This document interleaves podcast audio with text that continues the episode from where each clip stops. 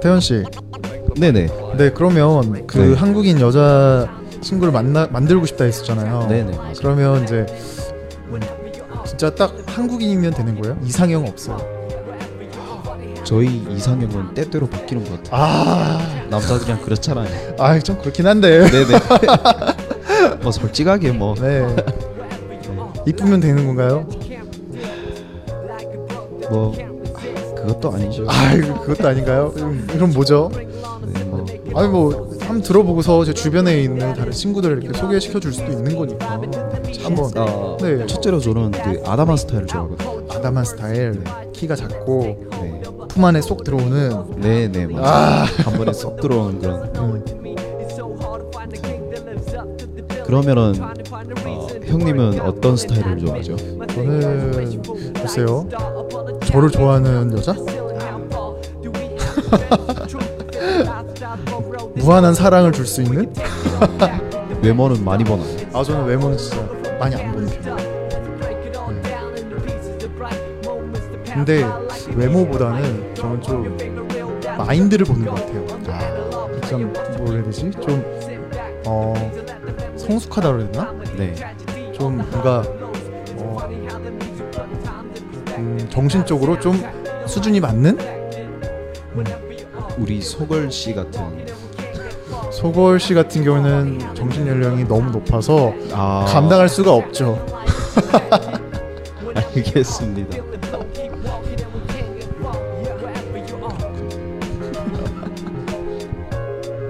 나이는 저는 괜찮은 것 같아요.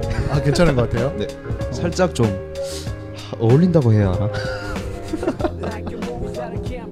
연상 괜찮아요?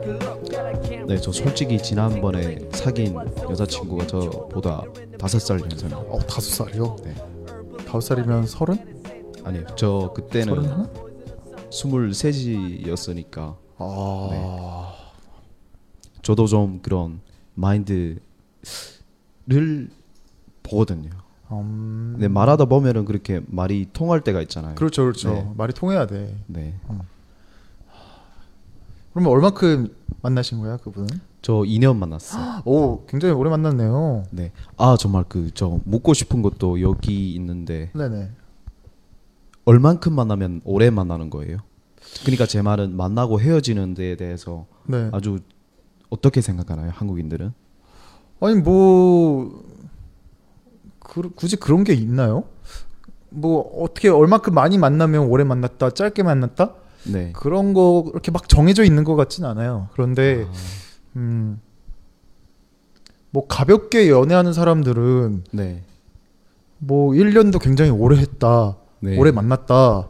이런 경우도 이- 있, 있긴 하고 그리고 이제 좀 오래 만나는 사람들 막 6년, 7년씩 만나는 사람들도 있고 제 주변에 사람들만 봐도 막 8년, 9년 넘게 연애하는 사람들도 있고 그러거든요. 학창 시절 때부터. 그렇죠. 네. 네. 그렇기 때문에 너무 제각각인 것 같아요. 막 음. 노는 거를 막 진짜 많이 좋아해가지고 좀 연애를 많이 해봐야 된다라는 마인드를 가진 사람들은 네. 진짜 딱 보면 여자친구가 계속 바뀌는 것 같아요. 남자친구도 계속 바뀌는 것 같고. 네. 근데 그렇지 않은 사람들을 보면 뭐 한번 만나면 그래도 한 뭐 1, 2년 이상은 가는 것 음. 같더라고요. 네. 네.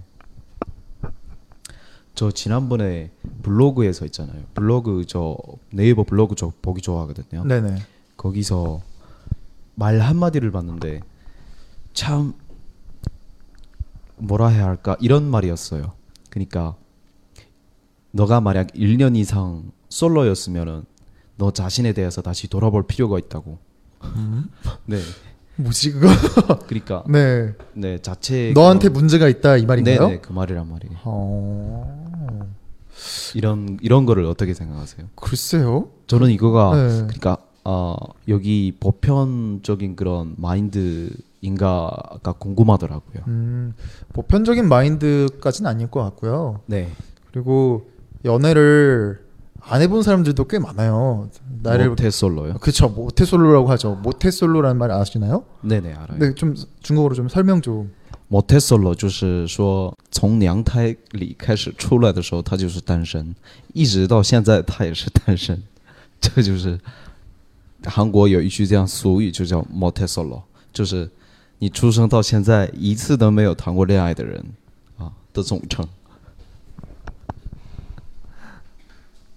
어 제대로 설명해 준 거 맞나요?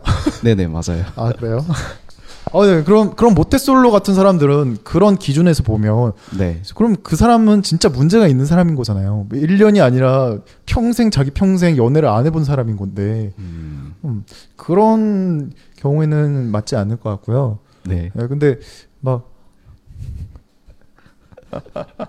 막 연애를 많이 하, 고 싶고 하려고 네. 하고 음,